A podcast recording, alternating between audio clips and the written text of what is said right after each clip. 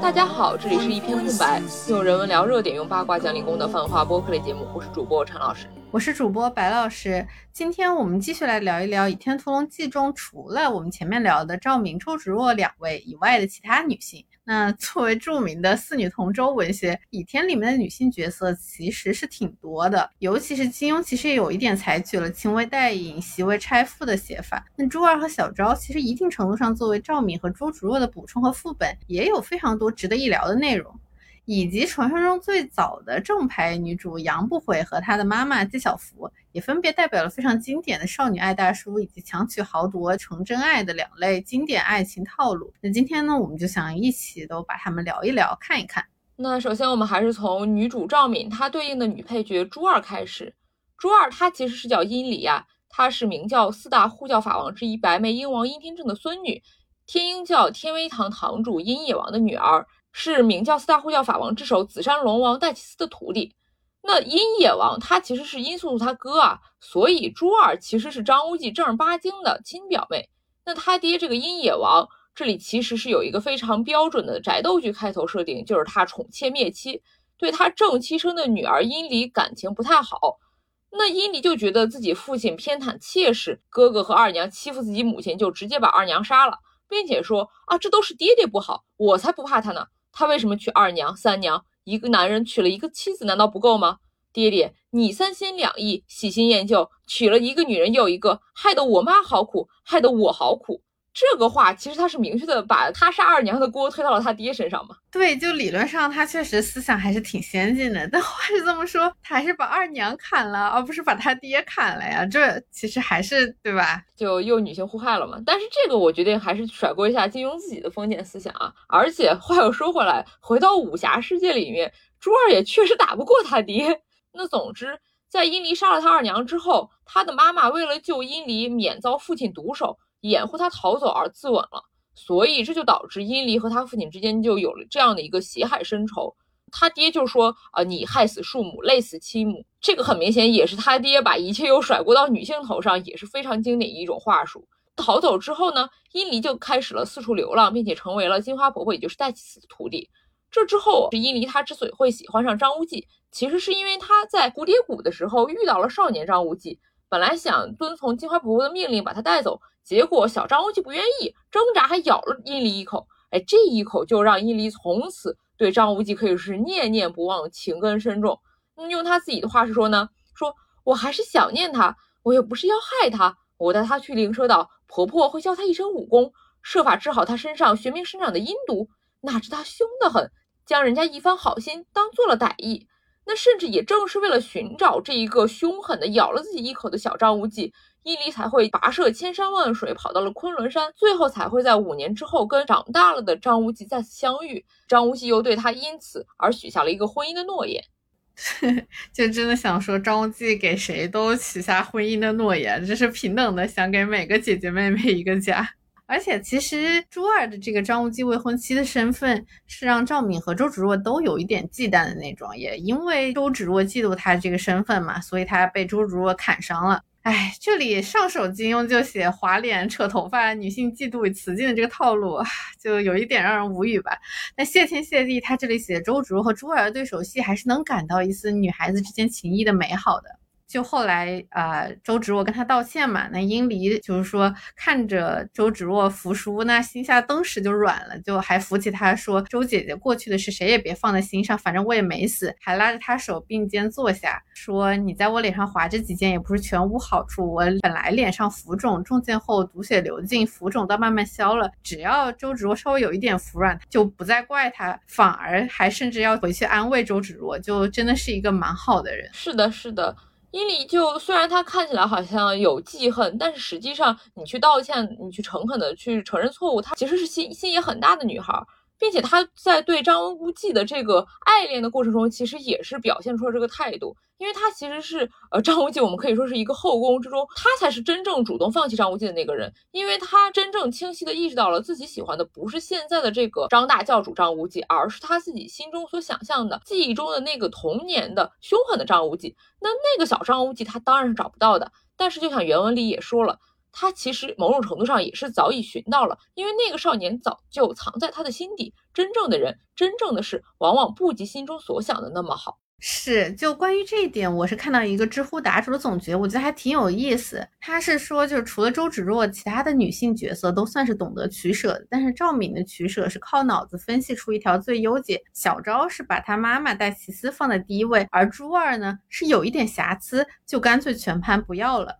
嗯，所以这里就是可以看到他放弃也放弃的很洒脱。某种意义上可以从原生家庭里面找到原因啊！你想，他正是因为父亲的三心二意，弄得家宅不宁，所以愤而出走的。他又怎么去容忍现在这个姐姐妹妹都是我的翅膀的张无忌呢？哎，只是金庸他在新修版里修改的时候，就连这样的朱儿其实都没有放过，还写张无忌很期待朱儿会回来再找他。哎，只能说好吧，金庸您老开心就好，反正我是当新修版就不存在了。是的，是的。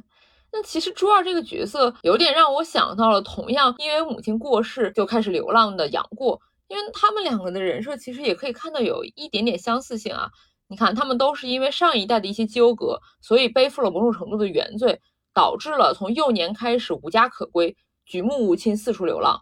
那也正是因为这种童年的流浪生活，导致朱二和杨过在性格上也有一些相似之处，比如说其实都有一些偏激啊，有一些任性。行事的作风和思维模式好像也不是那种非常正常的那种普通人。对于那些对他们有一点施恩、有一些好的人，他们也会一直记得。可以说，其实金庸在写他们这一类故事的时候，确实有一定程度的套路化书写吧。而且显然，这种程度的叙事套路后来也真的成为了一个普遍的武侠小说里面常见的一个范式了。那再就是朱二和杨过，他俩动感情也都是在非常年少的时候。那杨过他是在全真教遭遇了种种波折之后遇到小龙女，那时候他也是非常小嘛。而朱二他去捡张无忌的时候，其实也是在他的少女时期。可以说他们都是在非常年少的时候喜欢上了一个跟自己有深切纠葛的人，并且从此情根深重，就非常执着，就只爱这一个人了。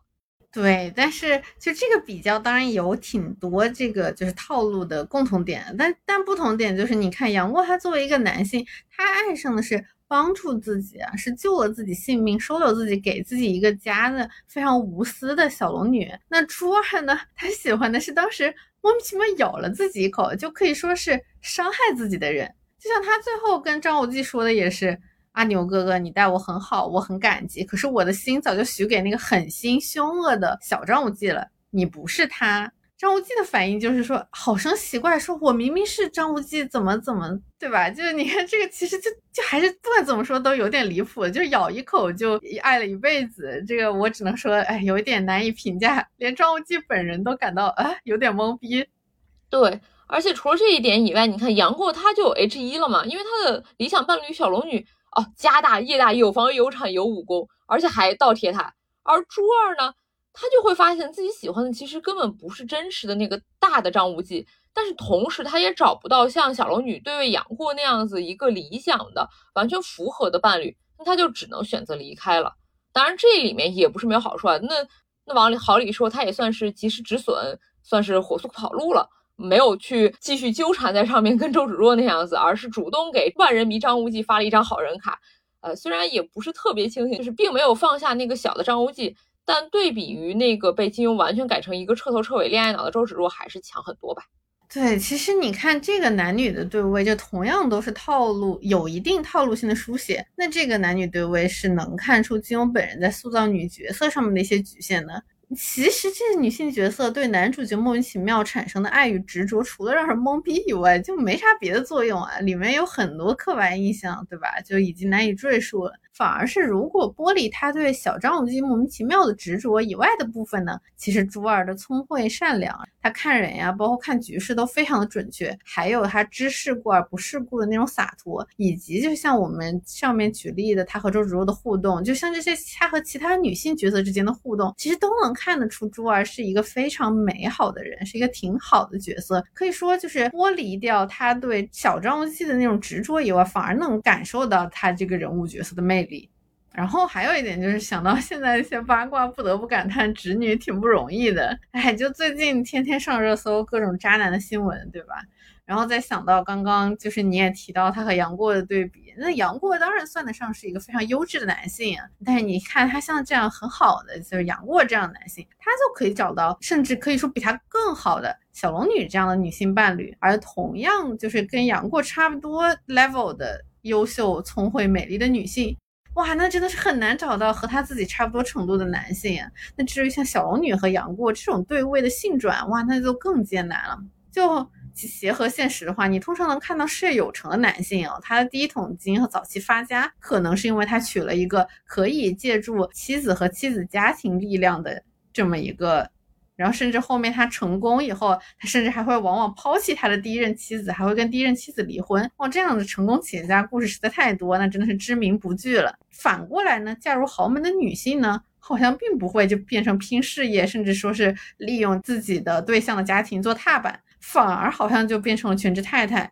那通常她就是做做慈善，装点门面的投资，然后就是吹吹老公的事业这样。我觉得这种区别还是挺有趣的吧。我当然不是要 judge 什么，那显然我也不配去 judge。只是说我真的还挺希望更多的能看到，就类似我们习以为常这种成功男企业家发家故事的对位的性转故事吧。就能不能也来点儿让女性能够找到踏板的故事？哎，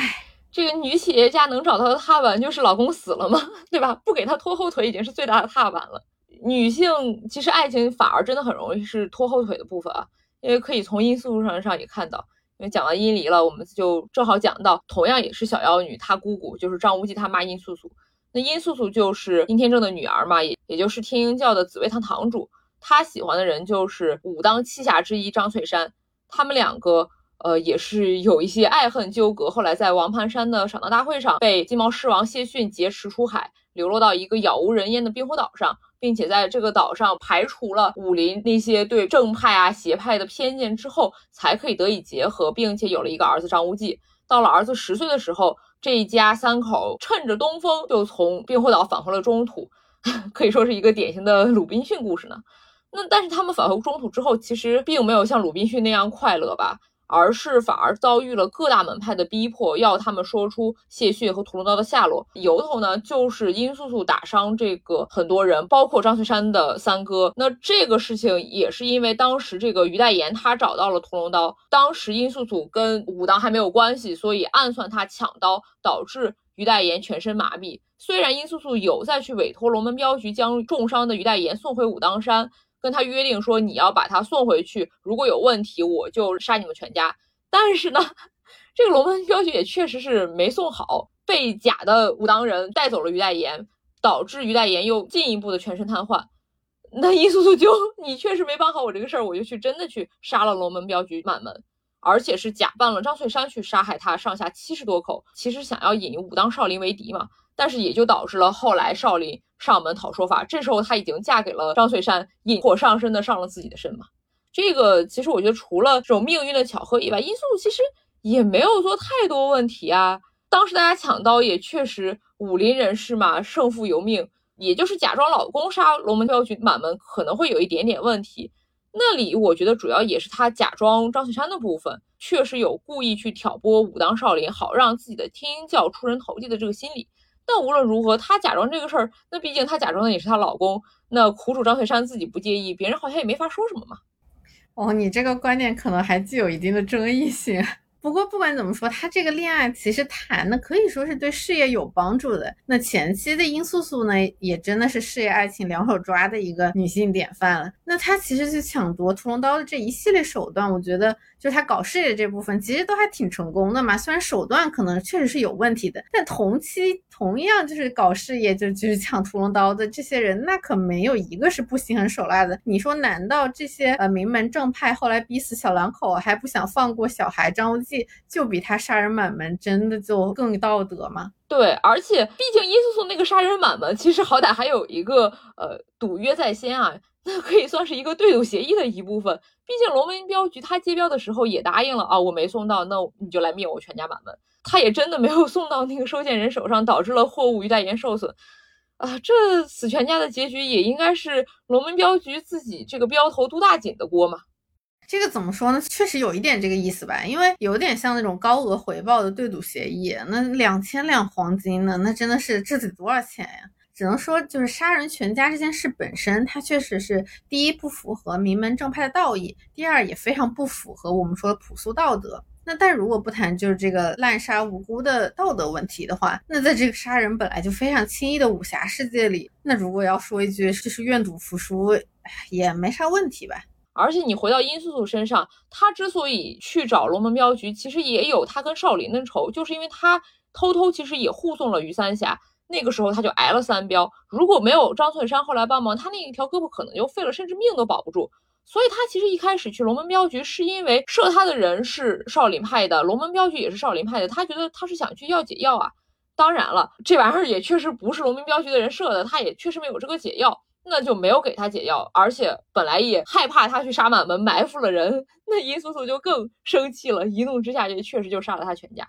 但是这一部分其实张翠山是都知道的，所以也不是他后面也再去怪罪殷素素，也怪罪不到这个时候。你当时跟殷素谈恋爱的时候，你是知道这一切前情的，更何况在零一版本的电视剧改编中，张翠山和殷素在此之前已经略生情愫了。那在殷素素看来，本来这是她想做个好事，缓和一下自己跟未来老公家人的关系，结果被你们给搞砸了，搞出一个大矛盾出来。那她自己一方面也有一点心虚和气恼，那另外一方面也确实是龙门镖局办错了事情，她本来也确实想拿龙门镖局出气。那这里面她假扮老公，那微妙的还有一点我跟我老公一起出气的意思，也也没什么毛病嘛。那毕竟啊，如果不是龙门镖局，他的业务能力确实不过关。殷素素以她自己的能力搞定张翠山还是很稳的，于三侠也其实就是打伤了一下，后来也治好了，这个一着一饮也没啥大问题。那其实婚后生活就很美滋滋啊，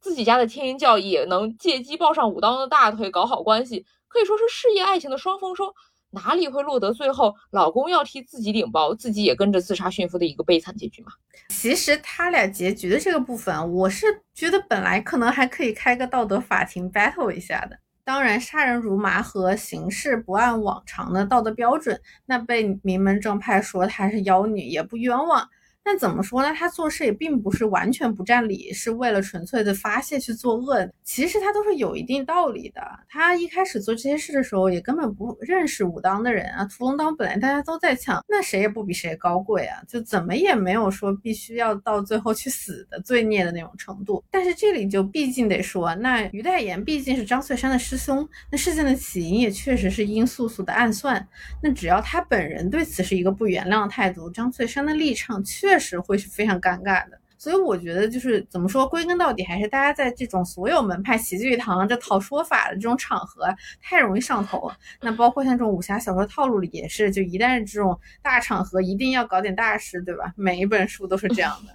那再就是呢，就是说到底，所谓名门正派的大义，它其实是皮，那内里呢，还是要找屠龙刀的下落。只要就是殷素素和张翠山两个人不能把谢逊的事情给明明白白的交代清楚，那其实他们就只有死路一条，因为谢逊是他们的亲友啊，他是不会把这个就直接说出来的。对，所以说到底，张翠山他去死，其实不光是为了殷素素的事情。很重要的程度也是为了谢逊和为了他们的孩子去死的，也不能全都推到殷素素头上。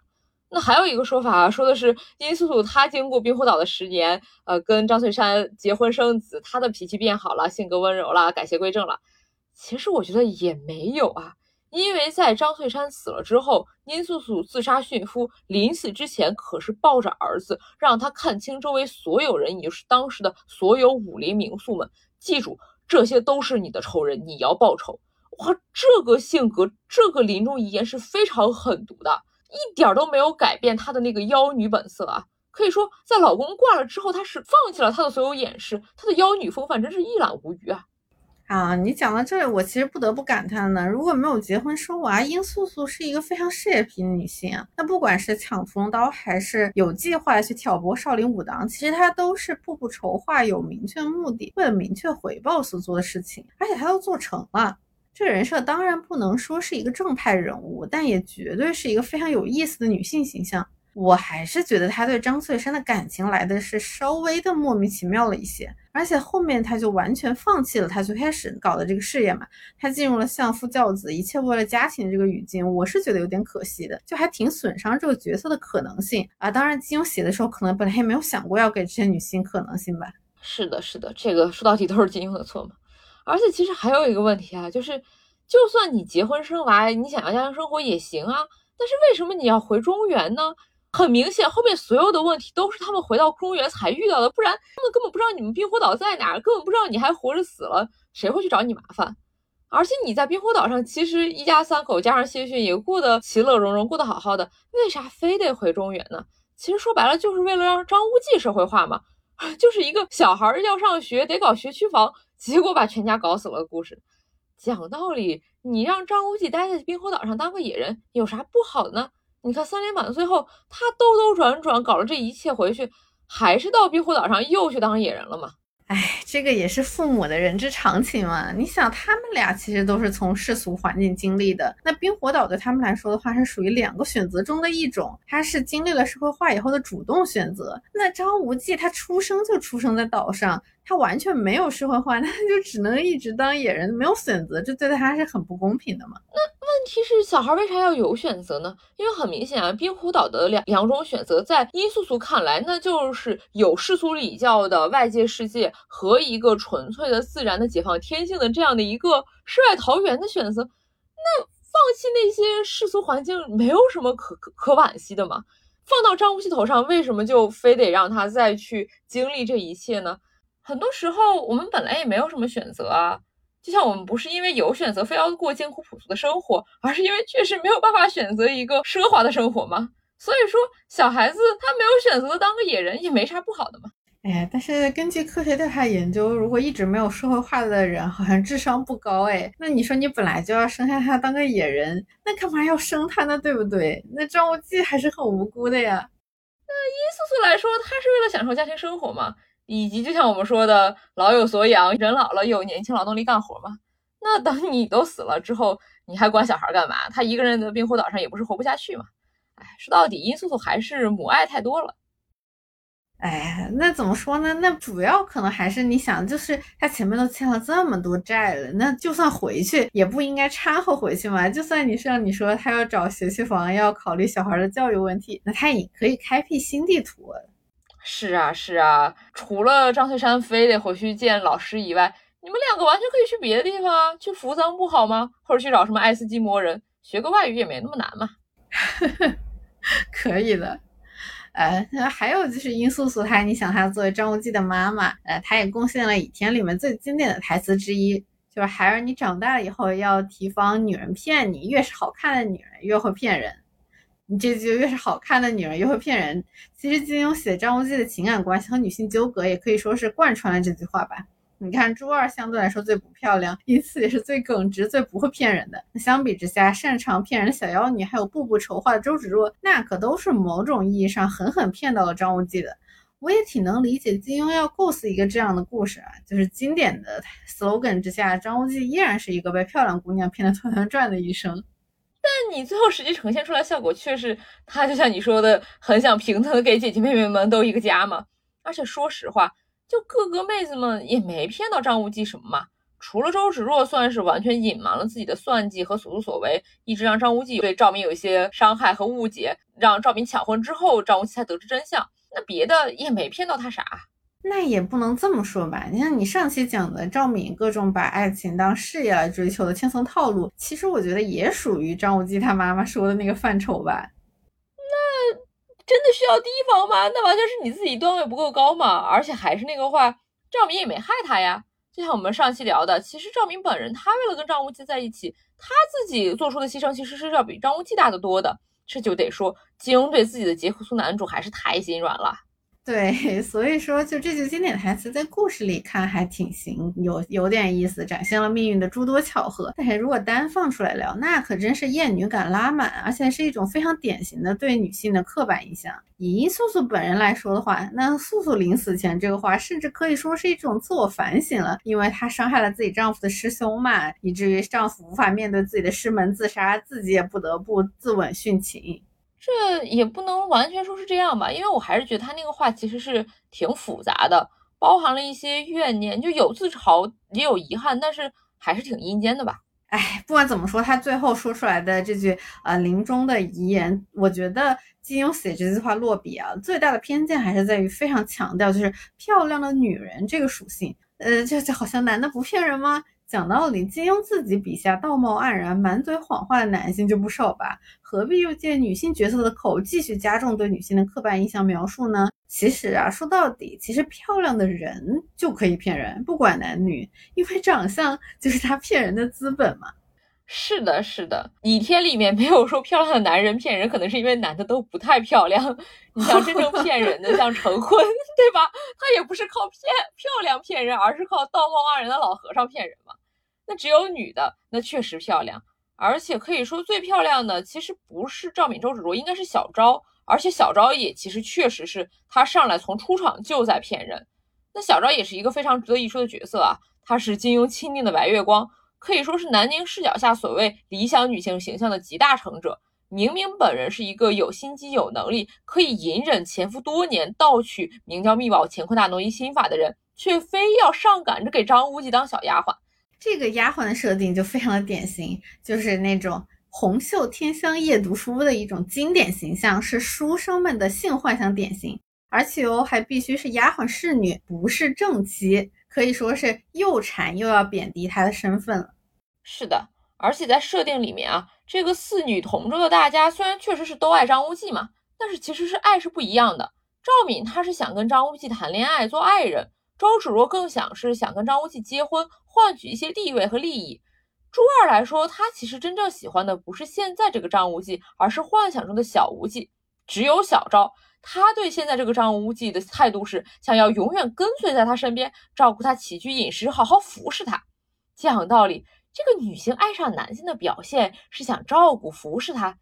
这显然也很男性臆想吧？其实早在《射雕》里面啊，就我们讲过。金庸他明明已经写了英姑对曾经当皇帝的伊登，他是那种顺从照顾的态度，但那根本不是爱。那这里面其实他还是有一点自己去击破男性幻想的尝试。但是显然啊，写着写着，金庸自己也就又回去了，又开始搞小丫鬟才是心头好了。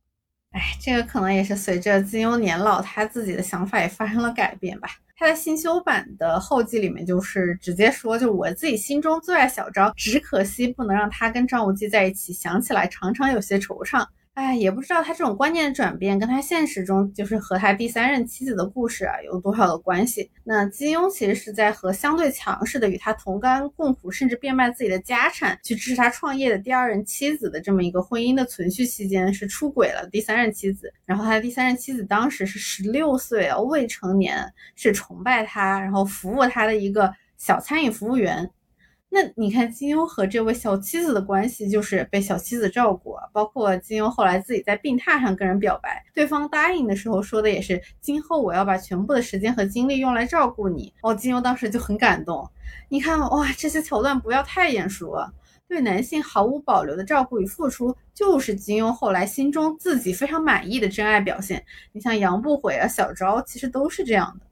对。而且金庸他早期好像还对赵敏这一个同样比较强势的女性角色有点喜爱，毕竟是跟他第二任妻子还有点像嘛。那等到了他中老年把妻子甩了之后，他就已经连赵敏这种哪怕已经是倒贴，但只是保留了自己主体性、自己强势性格的女角色也看不顺眼了，必须得是小昭这样无怨无悔、一心侍奉男性的角色，他才会觉得满意。怎么说呢？咱换个角度想，要不是有小昭寄托了金庸他对女性的这种直男臆想，那周芷若恐怕前面就要恋爱脑人设更崩更惨了。对，那金庸可以说是得亏有了对小昭的情感投射，所以才让周芷若好歹在连载和三连版里面算是保留了自己事业女性的属性和政治女性的一个特点吧。是的，可以说也某种意义上算是逃过一劫了。那说回小昭呢，其实不光前面我们说到的她的丫鬟形象，她是非常符合这个男性书生意象的。其实后面的结局里面啊，就是她的结局是在灵蛇岛上，为了解救被波斯明教教众包围的张无忌等人嘛，她是自愿替代其斯成为圣女，然后还随着自己的母亲返回波斯，说是要赎其罪愆。那这里就完全是为了解救男性，甘愿自我牺牲啊，就是以自己的自由和命运去拯救男性的一个处女圣女形象，可以说是在毫无保留的付出当丫鬟的基础上，又把属性加了一层，已经是这个圣女 level 了。妈呀，你看这 buff 叠的，而且还有啊，她是一个混血美人，这个设定我觉得肯定还是有一些那种对异族少女的幻想的。因为金庸他给小昭的美貌形容也是最顶级的秀美无伦，那结合他自己的这个混血儿身份，可以看到金庸本人作为中原男性，他的这个异族凝视，真的是从第一部《书剑恩仇录》里面的香香公主贯穿到了最后啊！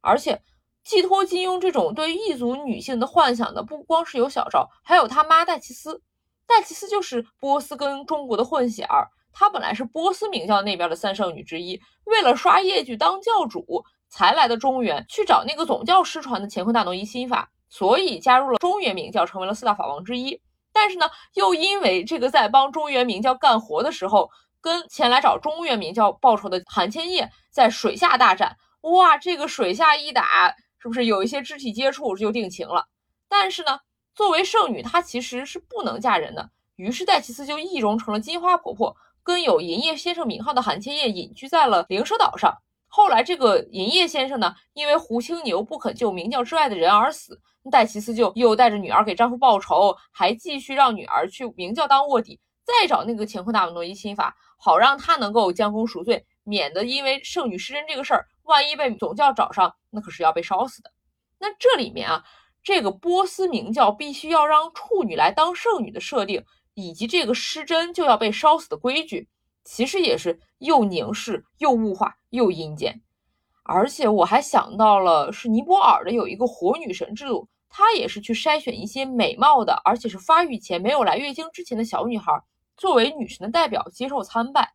这种对所谓的纯洁、对彻底的处女贞操的崇拜，和对相反的你一旦月经来潮的这种真正成熟女性的贬低和打压，真的是一体两面的。是它这个波斯明教，其实原型就是仙教嘛，它其实是算是一个历史比较久远的宗教啊。那在伊斯兰教诞生之前啊，中东西亚那边最主要的教派也是古波斯的国教，因为它是在火前祷告嘛，所以我们这边就习惯把它称为拜火教。有学者啊是认为仙教对后来的犹太教、基督教、伊斯兰教影响都很深远。哇，那你看这个作为对女性偏见束缚和压迫都很深的三大一神教起源的仙教，那那你只能说它在性别问题上显然不太可能是什么好东西。所以说，作为仙教圣女的戴奇斯，那她对自己的女德要求非常的高。你看这个对失贞如此的看重，啊，居然也有一定的现实合理性吧？对，但是即便如此啊，就算是她被那个失贞的规训规训那么严重。那实际上还是该叛教叛教，该结婚结婚。哪怕他一开始来找乾坤大挪移，也是为了自己后面想当教主，后面也是他想追求爱情，那他就去结婚；他想要自己安全，就让女儿去当卧底。他的所有形式都非常的自我中心，处处是出于自我欲望的形式。他的画风就跟自己女儿小昭一一切为他人服务是完全相反的。而且可以看到啊，哪怕戴奇斯他在教义压迫下易容了多年，一直担心这个失贞烧死的问题。但是他在面对自己女儿的时候，还是完全有一个处于上位者的支配和控制。所以啊，我们经常说那些性别不平等，让在其他体系下受压迫的男性，还有一个更下位的女性可以欺负，来去找到权力感、控制感。那么同样的，女性其实也有这样类似的途径去获得权力感，或者说也不光是女性啊，男女都可以通过这个方式，就是去生小孩，来获得一个完全不需要任何其他条件的支配权利。而且，甚至在东亚文化中，我们这种父母对子女的支配权利，甚至是非常道德的。亲子关系也是我们儒家文化传统家族中心主义的一个最小单元。只能说，这种精准的亲子食物链，确实也是牢牢捆绑在了我们每个东亚人身上。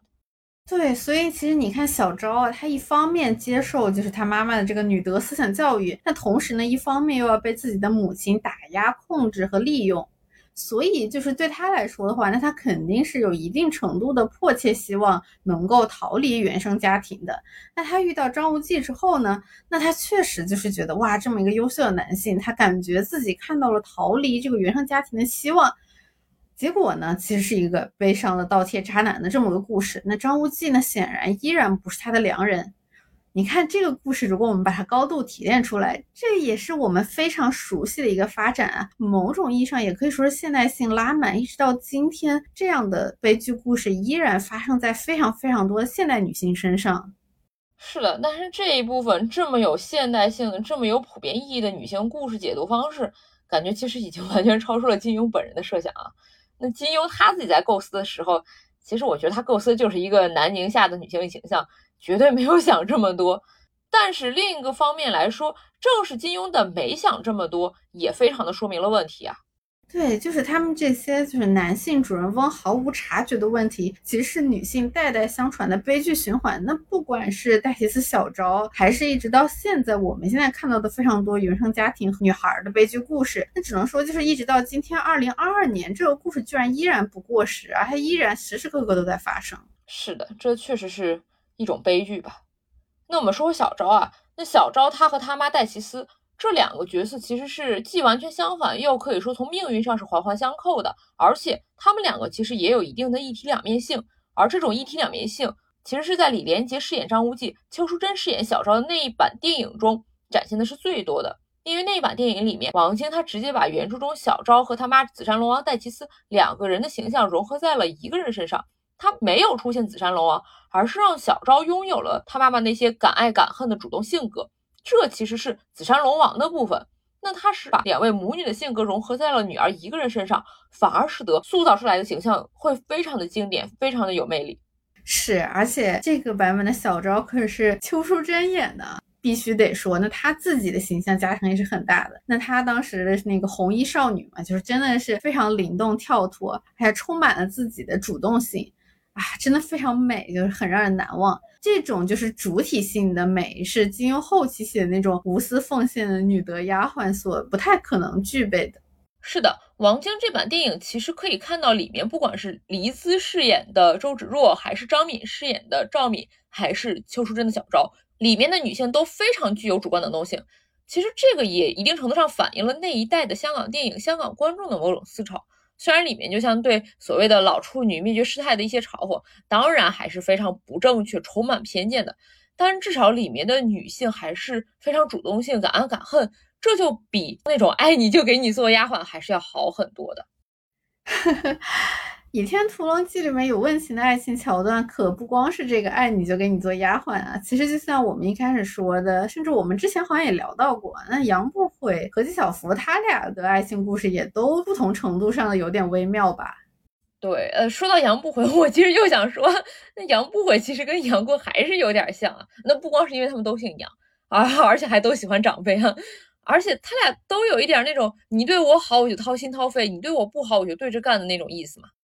呵 呵杨过才是倚天这些不良少女的形象来源啊！他拆分给了好几个不同的女性角色，是吧？对，而且不光杨过啊，你看看他们妈妈杨不悔他妈纪晓芙跟杨过他妈穆念慈其实也很像啊，他们两个都是那种可以说是被坏男人所吸引的刚强女性。那杨不悔他这个名字就是因为纪晓芙她是失身于杨逍才生下了女儿，但是纪晓芙她对杨逍呢，因为杨逍毕竟英俊潇洒又有能力。那纪晓芙还是有点情义嘛，所以给女儿取名是不悔，表示的就是我不后悔这段关系。那所以我们要讲杨不悔，首先就得讲一下给了他这个名字的他妈纪晓芙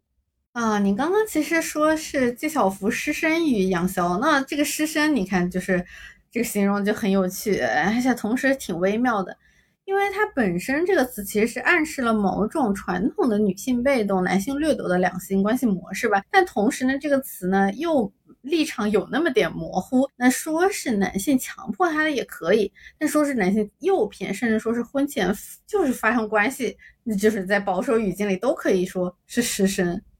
对，所以其实因为杨逍和纪晓芙这段关系其实就是一个糊涂账，那在原文里面其实也是非常微妙的暗示呢。因为在三连版里面，纪晓芙讲这段故事，他是在面对面绝世太的时候讲的。他的说法是，他是奉师命打探谢逊屠龙刀的消息的时候，遇到了当时可能四十来岁的杨逍，杨逍就一直跟着他，他就骂他嘛。那杨逍的回答，他的说说法是疯疯癫癫的。那纪晓芙就不爽，拔剑刺他，结果也被杨逍空手把剑抢了去，又悄悄地还到纪晓芙房间里。那纪晓芙这时候就觉得动武打不过，就只能好声好气的说：“大家非亲非故，素不相识，还男女有别，你就别老是跟着我啊！你这有何用意啊？”然后他还说：“呃，我的武功虽不及你，但是我们峨眉派可不是好惹的。”他这里其实挺机智的，就是趁机顺灭绝师太的毛。果然，灭绝师太就觉得，嗯，还是很得体的。对，就还要特地强调一下，说我们峨眉派不好惹。而这里他让杨逍的回答也是说。一个人的武功分了派别，已自落了下乘。姑娘，你若是跟我去，保你一心耳目，叫你得知武学中别有天理。这个话其实也非常的对灭绝口味啊，我都怀疑这到底是杨逍的原话，还是纪晓芙编出来的。因为灭绝他的反应就是颇为赞同神往啊，他说的是，那你便跟他去瞧瞧，且看他到底有什么古怪本事。那还是纪晓芙自己脸红了，说，那他一个陌生男的，我哪能随便跟他去啊？但是他又说啊，我还是千方百计躲避于他，摆脱不掉，终于为他所擒。哎，弟子不幸遇上了这个前生的冤孽。哦，那这个时候他对面就是他的这个形容，那确实是有一点那种 死鬼冤家，就是情侣打情骂俏的那种，有点缠绵的那种意味了。对，而且他后面一句其实是更微妙的，因为前面都是他俩推拉的这个过程，他讲的很详细，后面实际上怎么失身呢？他又说的非常模糊，说的是弟子不能惧失身于他，他监视我极严，叫弟子求死不得。如此过了数月，会有敌人上门找他，弟子便趁机逃了出来。不久发觉身已怀孕，不敢向师傅说知，只得躲着偷偷生了这个孩子。这里这个不能拒这个三个字，其实是非常有趣的啊，让我很想说孟子的那句话：你是非不能不为也啊。怎么说？就我们不看纪晓芙用来哄灭绝师太的话术吧，那看他做的事情。他其实一开始是对杨逍先骂再打，但是杨逍就是疯疯癫癫，显然说了一些爱慕之言。然后就是那个抢剑还剑的事情嘛，还是早上一起来发现哦就在枕边。那这个事情怎么说？在现代语境下确实是挺 creepy 的。但还原到金庸的武侠世界，那纪晓芙对杨逍的初印象就是一个武力强大的登徒子。结果后来发现对方并没有实质的侵犯自己，根据胖虎原理，那好感度就会 up up，然后后面他们就好好说话，也从攻击变成躲避，就变成了烈女怕缠郎。那这里的为他所擒呢，就怎么说，其实是有一点罗生门的。那前面看起来杨逍好像没有怎么强逼，而纪晓芙在面对灭绝师太的时候，他就需要给自己的主动爱情找借口，然后推一点锅。就像他也没说自己拿了杨逍的名叫田令，实际上你也很难说是不是他动心在前，或者说是主动的想要去做些什么，这其实也可以啊，是完全有可能的。尤其是他对他自己女儿的名字解释是他不后悔，反而是杨逍觉得是不懊悔。那懊悔的话呢，可能是抱怨命运；后悔的，那显然是对自己主动行为的这么一个判断。所以，其实如果说纪晓芙自己来说的话，那其实他对杨逍应该算是一个主动追求的爱情吧？是的，因为我看到还有一个说法，说杨不悔的不悔是纪晓芙说她不后悔生下女儿，甚至说那纪晓芙她对杨逍的感情也是有对女儿的爱在里面的。但是咋说呢？这种因为我生了小孩，你是小孩的爹，所以我爱屋及乌的爱你。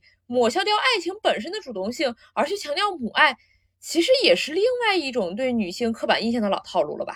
可以这么说。而且正是，就比如说，如果纪晓芙是爱杨逍的，或者说是主动默许了他的这段关系，又出于个人的信念之别去离开，而不是他单方面的啊，我要从他身边逃走。毕竟他离开之后也不是隐居，他是回过峨眉，而且还去过张三丰的百岁寿宴。所以说，其实还是比较光明正大，他并没有躲藏。那杨逍想找他，其实是不可能找得到的。而且杨逍隐居的地方，其实纪晓芙也非常的清楚，还拿了铁链令挂在杨不悔的脖子上。呃，所以说也可以推测，他们俩可以说可很有可能是有某种共识，友好分手的。所以说，怎么说？你看这里分手的是很有可能没说实话。那他一开始是真的是失身和囚禁吗？那这个里的真实性到底有多少？其实也可以打个问号，因为他不可能就是对灭绝师太去承认说，我就是喜欢名叫大魔头，我是主动跟他好上的。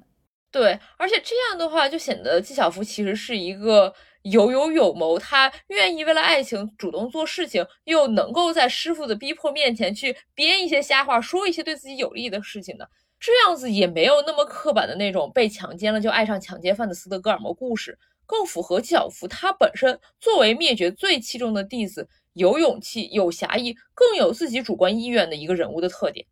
但是怎么说呢，也非常可惜吧。在新秀版里，金庸他又强调了这个强迫关系，把那句非常微妙委婉的“不能拒失身于他”改成了“为他强力所迫，无力抗拒失身于他”。又通过张无忌的话加了一句“杨逍之强暴季姑姑，即为明证”，反而把这个强暴事情敲实了，反而又回到了刻板恶臭的那个老路上面。同时呢，纪晓芙她的女儿杨不悔跟殷离婷的这对 CP，其实也有这么一点刻板恶臭吧。那一方面啊，当然在小说背景里面，这一对儿可以算是有一点离经叛道、非主流，有一个大年龄差和辈分差别。但是另外一方面啊，作为创作里面这种老男人配小姑娘的故事也算是太多了，非常经典、非常刻板的套路。再加上他妈跟闺女又长得很像，这种追妈不得跟女儿好上，哎，我总感觉还微妙的幻视了一些美国队长呢。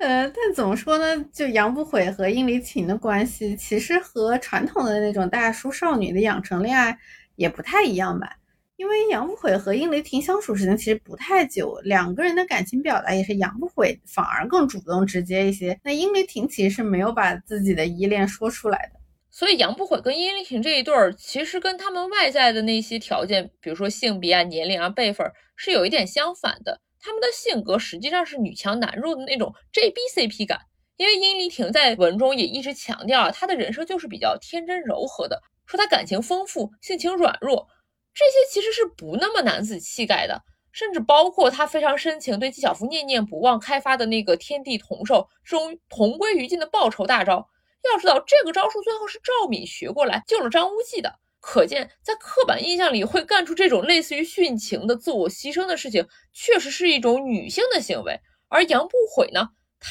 的性格其实是非常热烈的，他说话做事都挺狠，更接近于传统里对男性的刻板印象。所以从这个角度来说，他们两个还是有一点去克服传统刻板印象的那种 JB 感觉，也没有那么糟糕吧。啊，我只能说，我们给金庸还是很能圆、很能洗的。可惜金庸在新修版里完全不领我们这个情呀，就是辜负了我们对他的种种向好方向的期许。对，是的。